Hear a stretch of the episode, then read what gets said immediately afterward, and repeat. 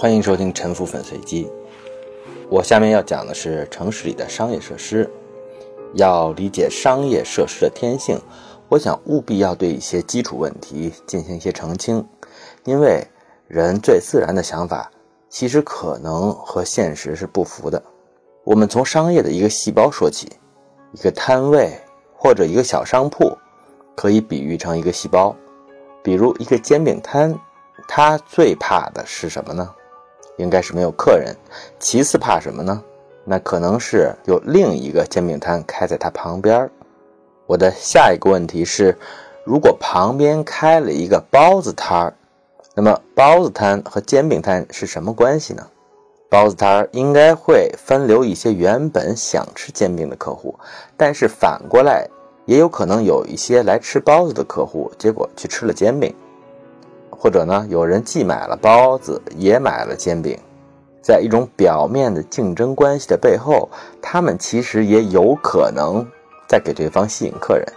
有的客人可能只是有一种简单的想法，他只是想吃早饭，他知道有一个地方有不同品种的早饭，于是他就去这里。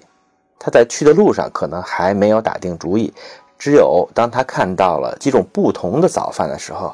他才会根据自己的心情做出决定，而如果那里只有一种早饭，对他来说反而没有吸引力，他反而不会去的。产品的可选择性的增加，会导致这个目的地的吸引力的上升。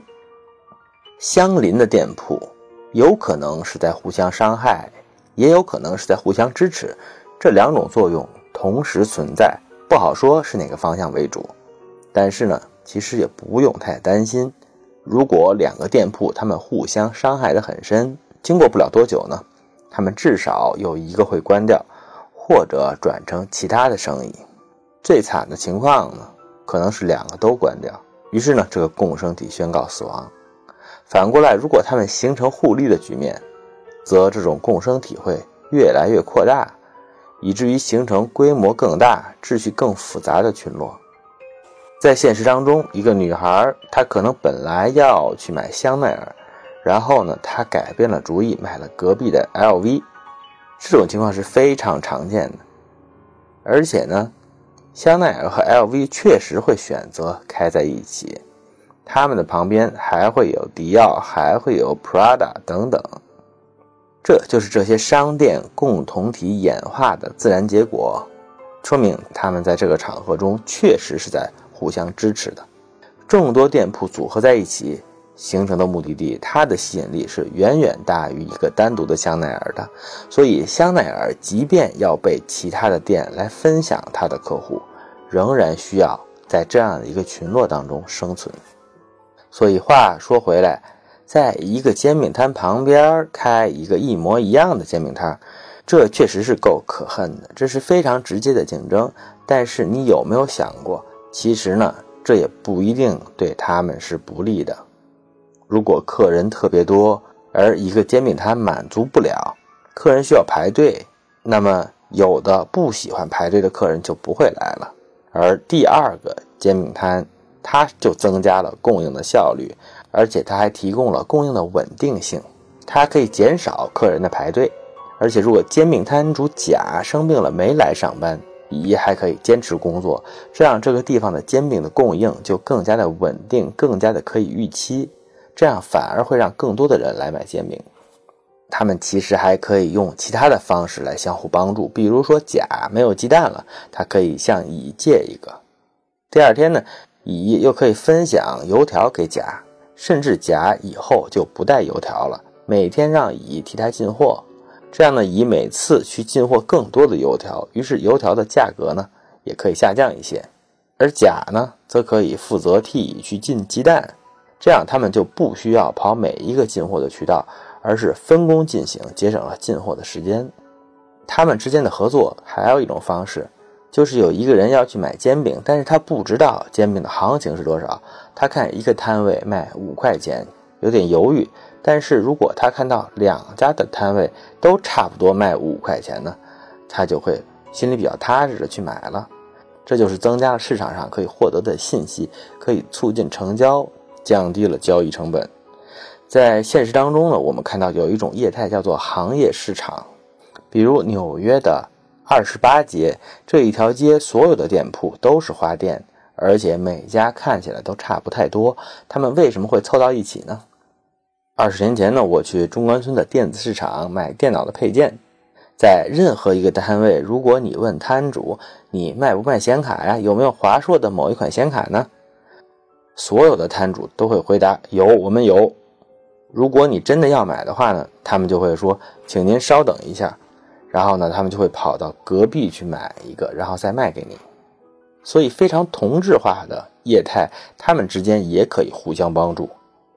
有一种思考方法，就是你把这所有的店铺都看成一家，他们之间存在竞争和合作的关系，可以被理解成一家企业里不同的部门之间的关系，或者你可以把它理解成同一个店铺规模的扩大，和一家卖一百种商品的店铺，它们一定程度上是等效的，只是在互相合作的成本上有差别。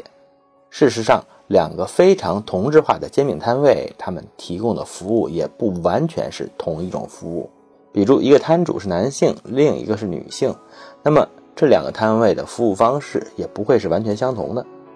而且，他们的煎饼也有可能分化成不同的口味，更能够吸引不同的客户。只不过，这种分工合作是否能够升级，从恶性竞争变成良性竞争？这都需要一定的时间去磨合，需要经营者之间，还有经营者和消费者之间反复的博弈。另外呢，他们也需要发挥他们的创造性，这就是所谓的产业升级。有的时候你说低端行业如何如何，其实呢，如果你耐心一点，多给他们一些时间的话，他们会逐渐升级，形成更加成熟和复杂的生意模式。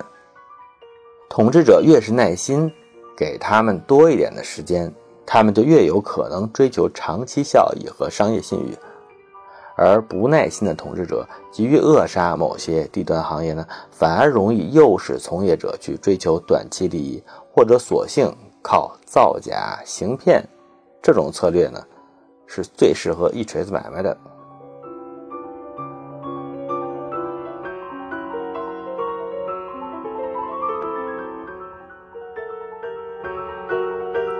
商户之间发明协作模式的能力越强，就越容易发展出更加高效和复杂的模式。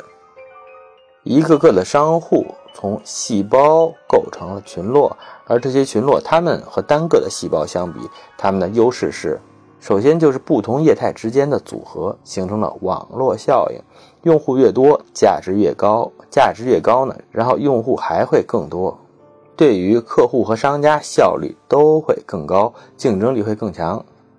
商店也和其他的业态互相支持，比如办公楼、酒店、餐馆、剧场、学校、停车场、交通设施等等，构成所谓的城市综合体，或者郊区 mall 之类的非常主流的开发类型。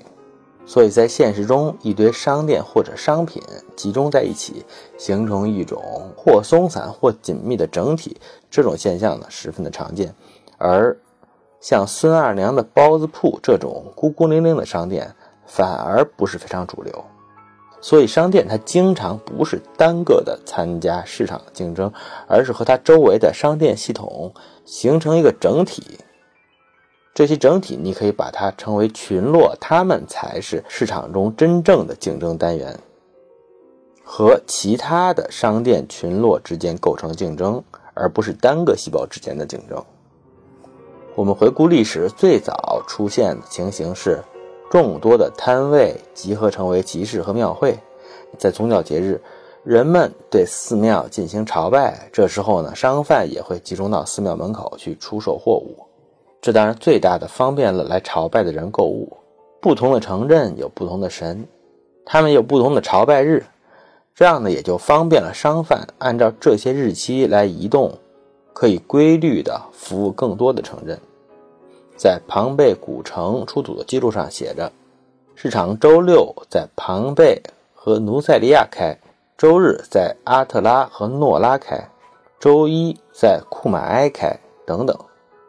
华北平原农村赶集也是这样，集市在不同的日期周期性的出现在不同的城镇，比如逢一、逢六出现在赵庄，逢三逢八在马家河子。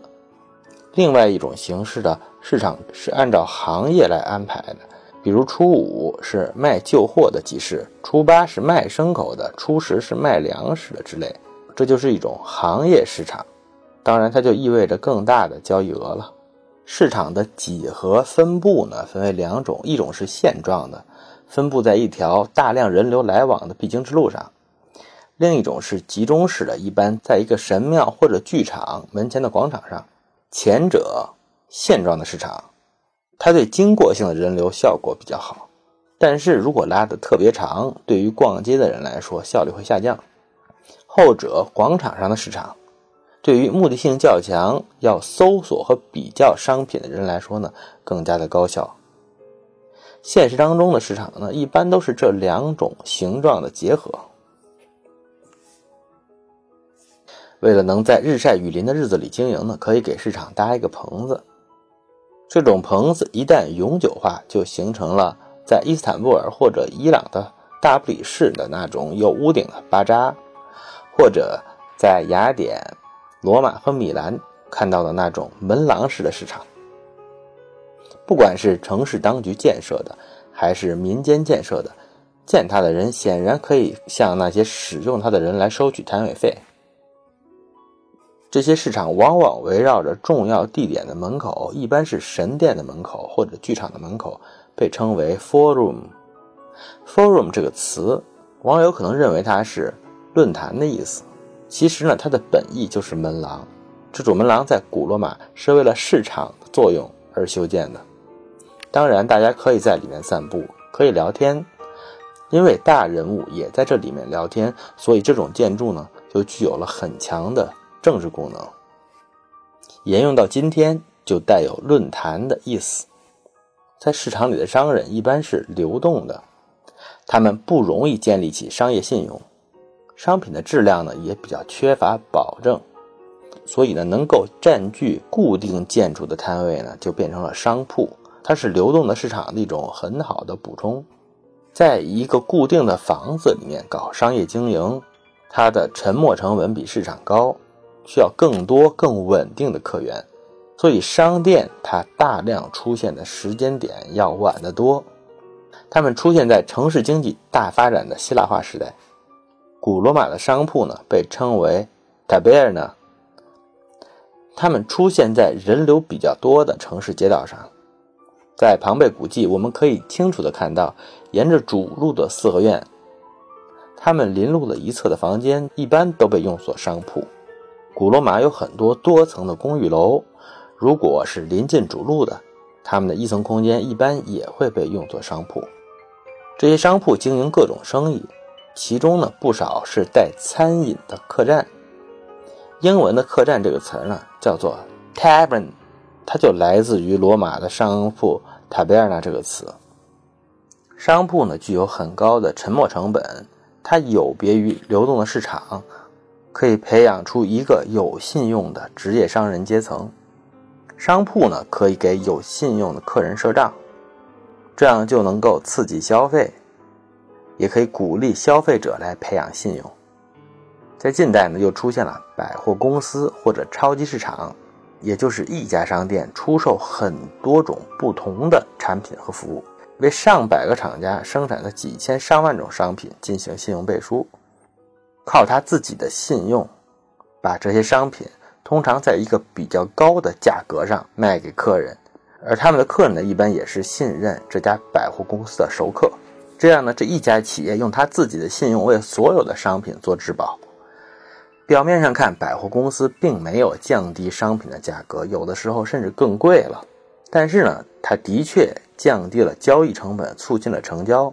对于那些价格不敏感的客户呢，可能是更加有利的。百货公司或者是超级市场这种物种，是商业系统进化的产物。